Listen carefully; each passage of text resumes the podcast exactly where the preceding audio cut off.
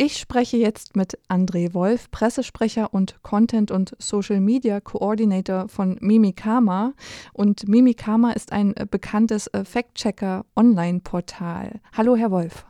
Hallo, ich grüße Sie. Es gibt ja diesen Spruch, das Erste, was im Krieg stirbt, ist die Wahrheit. Und äh, Sie arbeiten ja nun, wie gesagt, bei dem Fact-Checker-Portal Mimikama.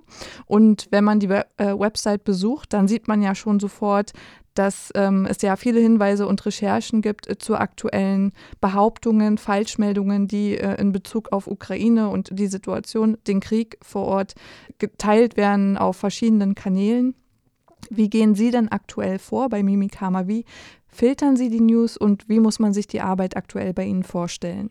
Also im Moment ist die Arbeit sehr akribisch. Das heißt, wir versuchen wirklich alle Videos, alle Bilder, die aus dem Kriegskontext stammen, wirklich auch verorten zu können, dass wir wirklich genau sagen können, wo ist das geschehen. Dann schauen wir natürlich, wie plausibel sind diese Bilder. Und dann im letzten Schritt schauen wir, welche Geschichten werden mit den Bildern transportiert. Das ist immer ganz wichtig, denn jede Information trägt auch ihre eigene Geschichte. Da gibt es viele aktuelle Beispiele, wie jetzt dieser Angriff auf die Entbindungsklinik in Mariupol. Da wurde halt von russischer Seite oder wird aktuell von russischer Seite erzählt, dass diese Klinik von, von dem äh, ultranationalistischen Azov-Bataillon besetzt worden wäre. Die Ukraine spricht wiederum von einem Angriff auf eine Kinderklinik, auf eine Entbindungsstation. Das sind zwei verschiedene Geschichten. So, und jetzt müssen wir halt dahergehen und sagen, okay, wir verorten das Ganze erstmal geografisch. Die Bilder, die uns vorliegen, verifizieren wir. Das heißt, wir suchen die, genau, die, die genauen Orte heraus, wo das wirklich ist und dann bewerten wir, was an den Orten wirklich zu finden ist. Ist dort wirklich eine Klinik zu sehen oder ist dort vielleicht ein Wohnhaus, dass eine Falschbehauptung entstanden ist?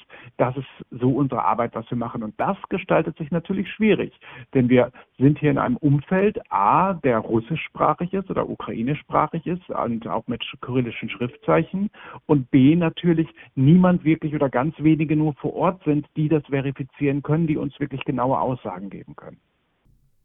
Ja, Sie haben jetzt schon ein ganz spezifisches Beispiel gegeben, was die ähm, Situation ja sehr anschaulich macht. Äh, es wird ja in äh, dem Kontext, äh, also zumindest lese ich das Wort jetzt relativ häufig, der Begriff Informationskrieg äh, verwendet.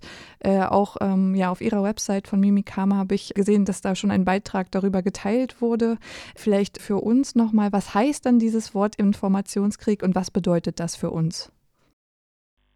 Informationskrieg bedeutet, dass hier natürlich eine hybride Kriegsführung vorliegt. Das heißt, nicht nur vor Ort in der Ukraine gibt es einen Krieg, sondern auch im Netz wird gezielt mit Informationen, mit Narrativen und mit Propaganda gekämpft, um wirklich auch, ja, die europäischen Staaten oder überhaupt die westlichen Demokratien vor einem Kriegseintritt oder von einem Kriegseintritt entweder fernzuhalten oder bewusst in einen Kriegseintritt hineinzuholen. Je nachdem. Die Ukraine hat natürlich ein Interesse daran, so viele Unterstützerinnen und Unterstützer wie möglich zu bekommen. Und Russland wiederum möchte mit einer gegenteiligen äh, Propaganda bewirken, dass eben sich niemand einmischt. Und das ist dieser Informationskrieg, dem wir alle ausgesetzt sind. Natürlich müssen wir aufpassen, dass wir von beiden Seiten eine gewisse Form der Propaganda vorliegen haben, die mit Narrativen geschürt wird, die uns Geschichten erzählt, diese Propaganda. Und wir halt vorsichtig sein müssen, dass wir nicht ja, diesen Narrativen zu stark folgen und dementsprechend ja auf kleine Fehlberichterstattung hereinfallen können.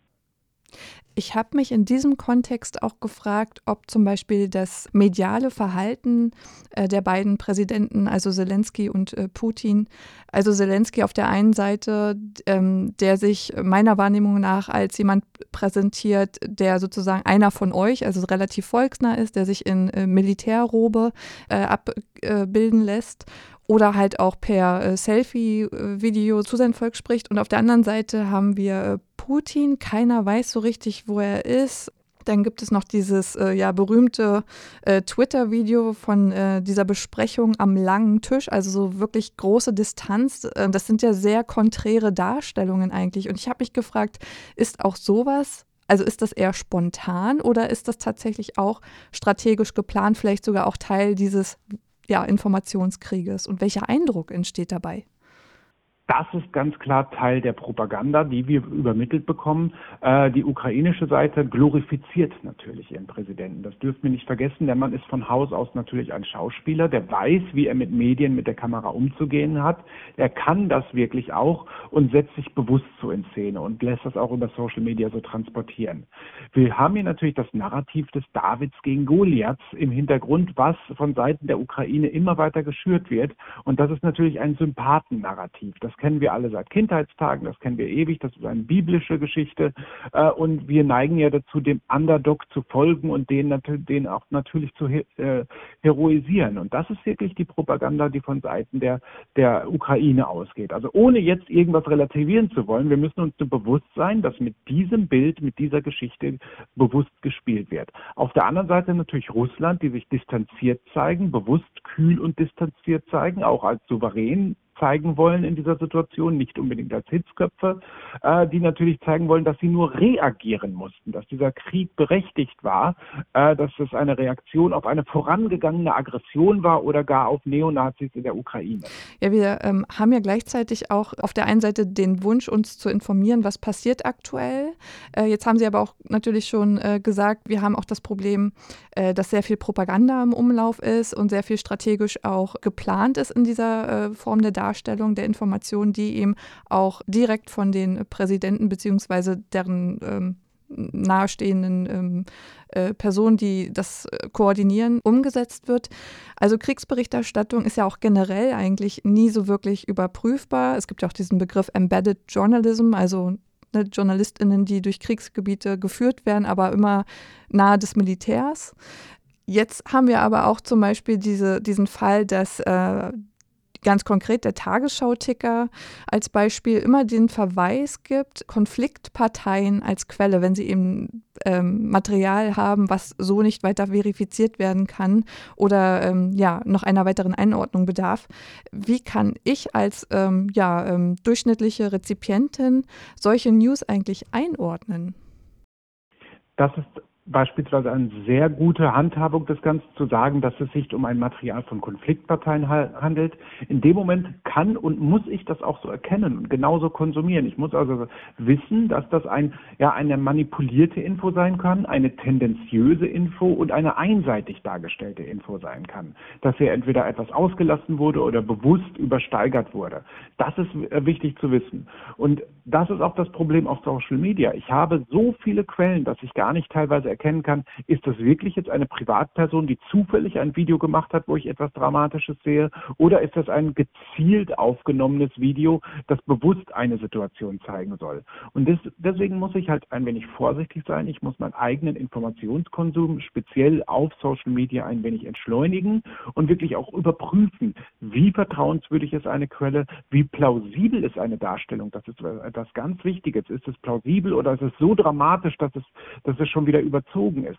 Also die Rolle des Ichs in der derzeitigen Situation ist so groß, wie sie ja schon lange nicht mehr war. Denn wir auf Social Media sind nicht nur Empfänger, sondern gleichzeitig auch Multiplikatoren. Das heißt, wir geben Inhalte auch weiter und dementsprechend, ja, ist es ein Ziel dieser Informationskriegsführung, uns alle als Multiplikatoren auch zu nutzen. Und da müssen wir vorsichtig sein.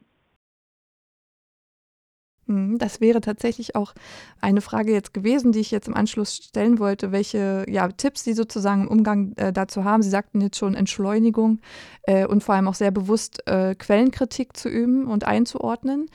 Ähm, deswegen gerade spontan stelle ich mir in der äh, Situation noch die Frage, wenn Sie das einordnen können, welche Bedeutung hat das äh, aus Ihrer Sicht, dass zum Beispiel auch Hacker von äh, Anonymous sich in diesen Informationskrieg, in, in, diese, in diese Cybersphäre mit einmischen wollen oder es angekündigt haben, es zu tun. Da müssen wir natürlich vorsichtig sein, weil es hier sich um unabhängige Gruppen handelt, wo niemand weiß, wer dahinter steckt. Es ist, ist auch keine einheitliche Strömung Anonymous. Wir wissen jetzt auch nicht, wie und was sie genau machen können. Es gibt natürlich Unterschied zwischen DDoS-Angriffen und echtem Hack, dass ich also wirklich irgendwo eindringe und etwas steuere oder eben nur irgendwelche Webseiten lahmlege durch, durch ja, indem ich die mit Anfragen bombardiere. Das bleibt zu beobachten, ob der Einfluss wirklich sehr groß ist oder ob es sich da wirklich nur an, um ein, ein Trommeln handelt letztendlich.